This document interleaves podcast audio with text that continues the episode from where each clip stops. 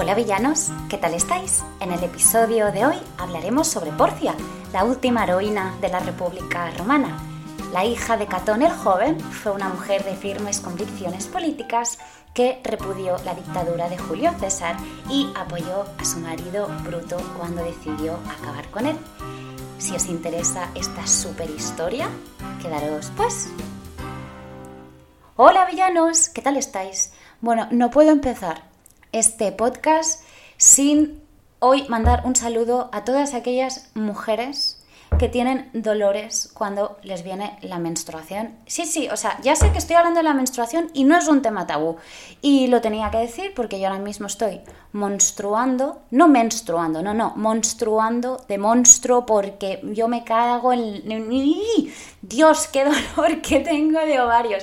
Y me diréis, tómate algo, ya lo he hecho. Eh, ¿Y por qué grabas? Pues mira, porque estoy zumbada. Y, así que nada, chicas, mujeres, eh, jóvenes, si hay alguna que me esté escuchando y que sufra de dolores, y eso que yo no siempre lo sufro, ¿eh? yo tengo como reglas muy raras, pero hay, hay algunos meses que rabio de dolor y este es uno de ellos y estoy en uno de los días fuertes, así que sin más, no sé por qué estoy diciendo esto, lo voy a dejar aquí. Un beso y un abrazo a todas chicas. Eh, como decía en el episodio de hoy, voy a hablar sobre Porcia. ¿Por qué sobre Porcia? Bueno, porque fue una mujer que hay una historia tan loca detrás de su familia, de muertes raras, bueno, raras, bueno, brutales, ¿no? O sea, es, como, o sea, esto, la vida de Porcia fue una maldita telenovela. O sea, aquí hay marro, chicos. O sea, aquí hay... Así que no, no podía no contárosla. Mm, voy a hacer un episodio corto, así que me voy a callar. Villana, cállate de una vez y empieza. Bueno, pues eso, pues Porcia. ¿Quién era Porcia? Como decía, era la última heroína de la República Romana. Em, en la cultura de la antigua Roma, la virtus o la virtud era el coraje que demostraban los hombres pertenecientes a la élite en su vida adulta, ya fuese en el campo de batalla o en el ejercicio de sus deberes profesionales. Por definición, era una cualidad netamente masculina, más que nada porque vir además significa varón, pero también las mujeres podían dar supremas demostraciones de virtud o coraje.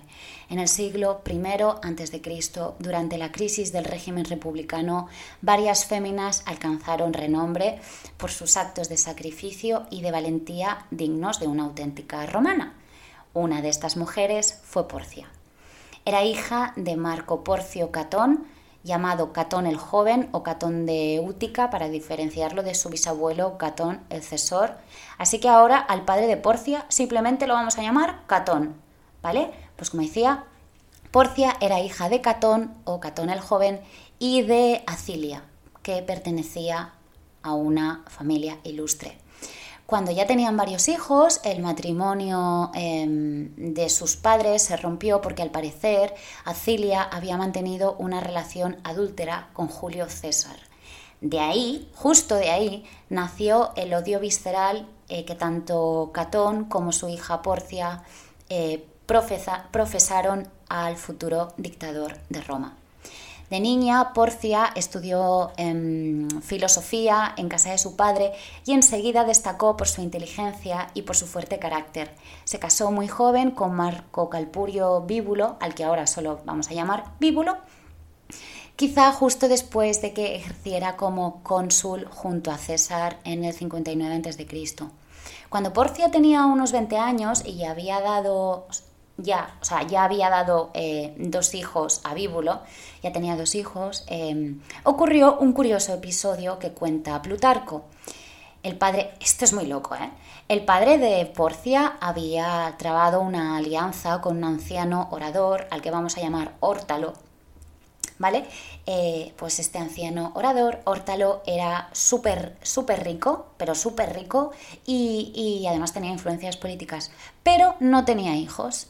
Así que como Órtalo no tenía hijos, le propuso a Catón casarse con su hija Porcia para tener un heredero de ella. Y luego, evidentemente, eh, el anciano, una vez que, Portia le diera hijos, se comprometía a devolvérsela a su marido eh, Bíbulo. Entonces, claro, o sea, es que Porcia estaba casada y, va y le piden a su padre que, que, que, le dé, eh, o sea, el viejo le pide que le dé hijos y que luego se la devolverá a su marido. O sea, que ya, es que esto es muy loco esta historia. Bueno, en fin, sigo. Eh, por suerte, eh, Catón rechazó el trato, pues evidentemente consideraba un despropósito hablar de matrimonio con una hija que ya estaba casada con otro, con Bíbulo. Em, cabe suponer, además, que fuera el propio Bíbulo que estaba enamorado de su esposa, quien además se negase al acuerdo, pese a que eso le hubiese reportado, mm, bueno, pues muchos beneficios económicos y políticos, porque como os decía, eh, Hortaló pues, tenía mucha pasta, este anciano. Bueno, eh, lo más gracioso de todo es que eh, Catón, como decía, mm, decidió rechazar a su hija, pero ojito aquí lo loco, ojito, decide, en, cambio Catón decide ceder a Hortensio a su mujer para no desairar al anciano orador. Así que después de que la mujer de Catón diera un heredero a Hortensio y después de que Hortensio se muriera porque era viejo, eh, Catón volvió a casarse otra vez con su exmujer. Bueno, Dados los antecedentes familiares, eh, era inevitable que Porcia se viera arrastrada por una eh, vorágine mm, de la guerra civil en Roma en la década del, mm, del 40 a.C., cuando de hecho en el 49 Julio César rechazó el Rubicón y se rebeló contra el Senado romano.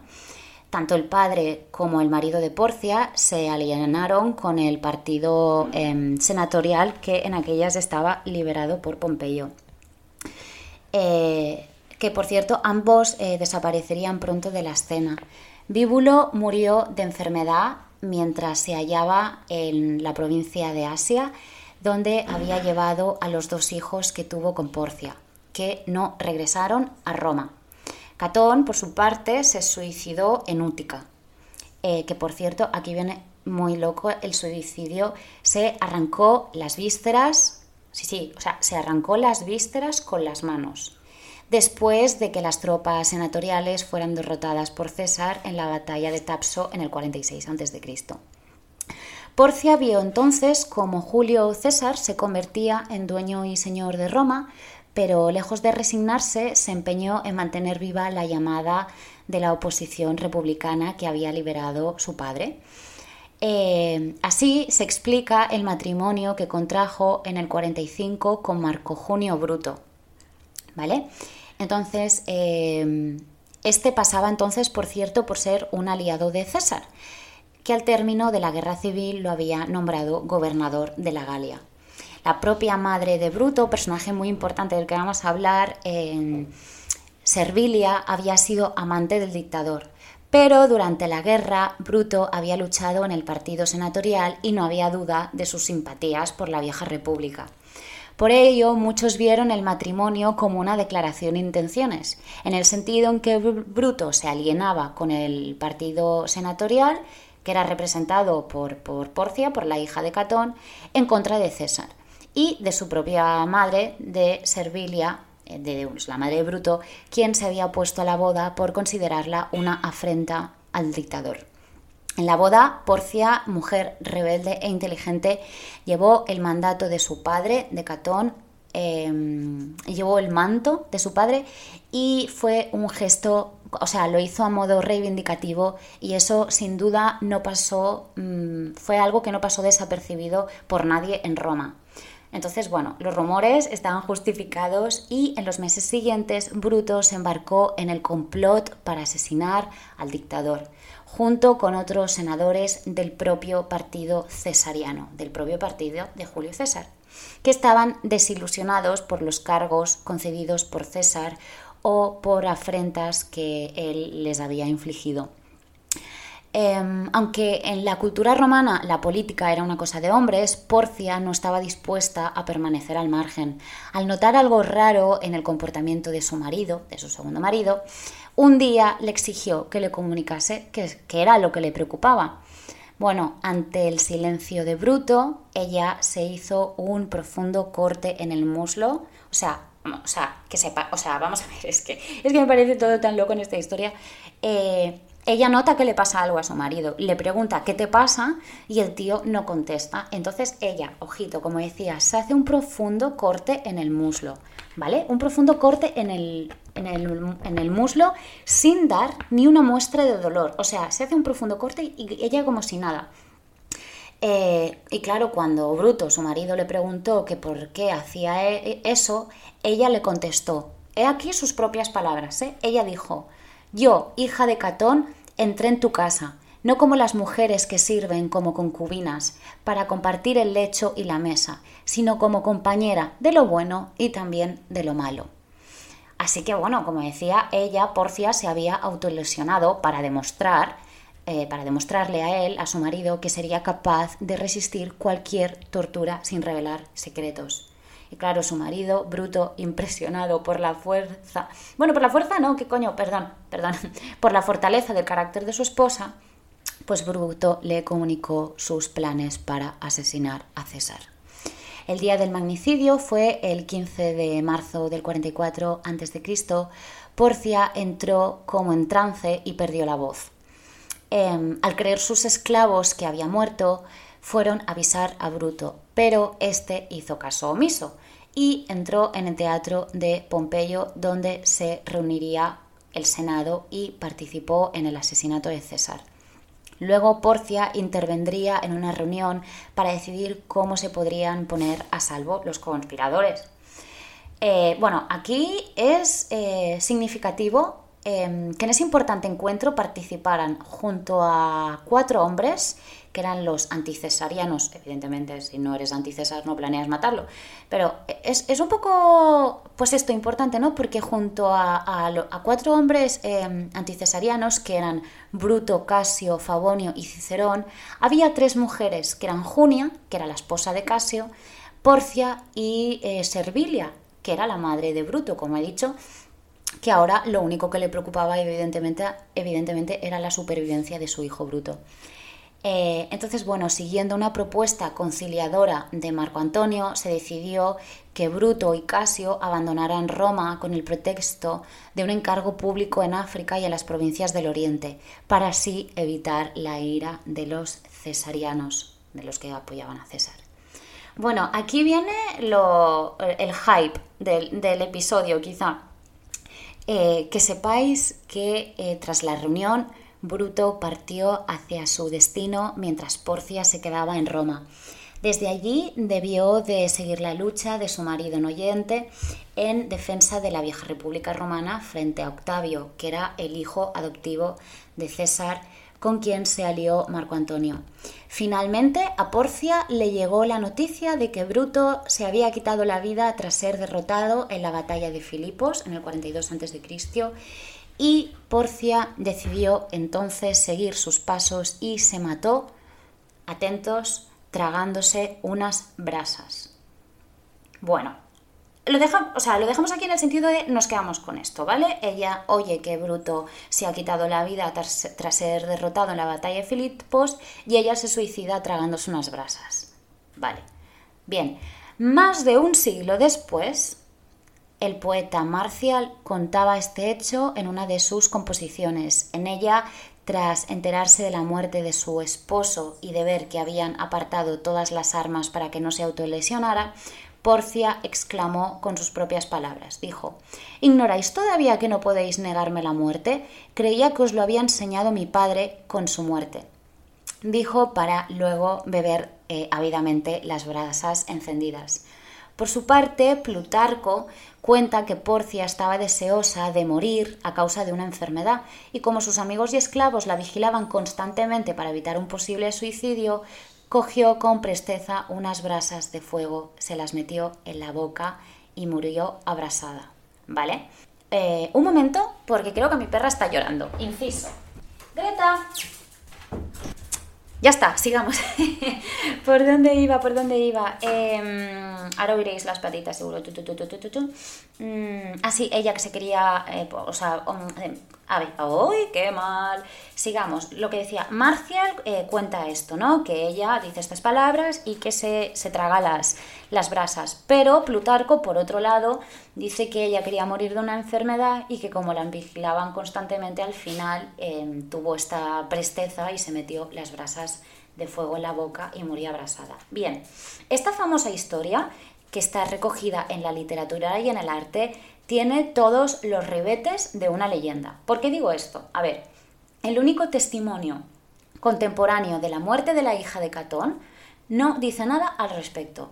Y se trata de Cicerón, que en una carta escrita en el verano del año del 43 a.C., carta eh, dirigida a Bruno, al, marido de Porcia, que, en teoría había muerto antes que ella, que se había suicidado mm, derrotado en la batalla de Filipos. Bueno, pues se ve que hay una carta de Cicerón dirigida a Bruto que, ojo, se, lamenta de la muerte de, de, de, mm, ella, de Porcia.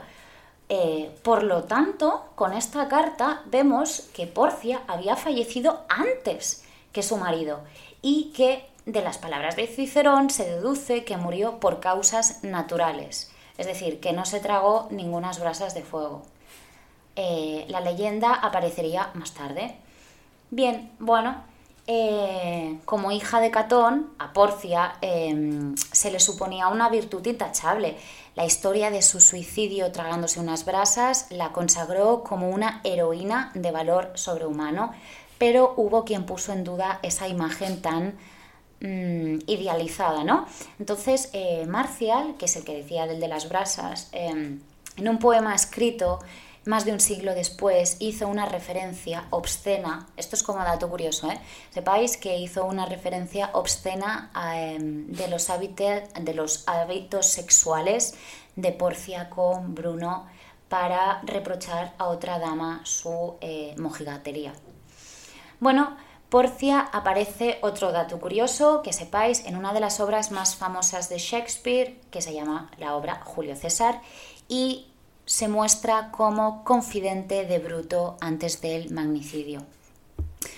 Bueno, el debate eh, sobre la forma de suicidio de Porcia continúa hoy en día eh, y bueno, hay muchos médicos, porque ahora vámonos a la opinión médica, hay muchos médicos que dudan de la posibilidad de tragar brasas encendidas. Algunos especulan que, bueno, que simplemente murió envenenada por encender un brasero en una habitación sin ventilación. Y otros piensan que la introducción de carbones eh, al rojo vivo ¿no? en la boca provocaría una parada cardiorrespiratoria prácticamente inmediata. Cabe asimismo recordar que el padre de Porcia, Catón el joven, se suicidó arrancándose las vísceras con las manos. Así que bueno, podría ser que su hija hubiera emulado de alguna manera ¿no? pues la, muerte de su padre con un método tanto o más brutal. Esta es la historia de, de Porcia, queridos villanos. Una historia con trínculis. No sé si existe esa palabra, por cierto. Pero bueno, una historia curiosa, ¿no? De la última heroína, desde luego, de la última heroína de la República Romana, desde luego, mujer valiente, inteligente, fiel a su familia y a sus principios y a sus creencias. Eh, sin más, queridos villanos, este ha sido un capítulo corto bien y nos vemos en el siguiente que es probable que hable de ovnis, del área tan famosa, conocida y o a lo mejor cojo el micro y debato un poco sobre algún tema. ¿Quién sabe? Lo veremos en el siguiente episodio, queridos villanos. Un besito, como siempre, hacer travesuras. Un besito, chao.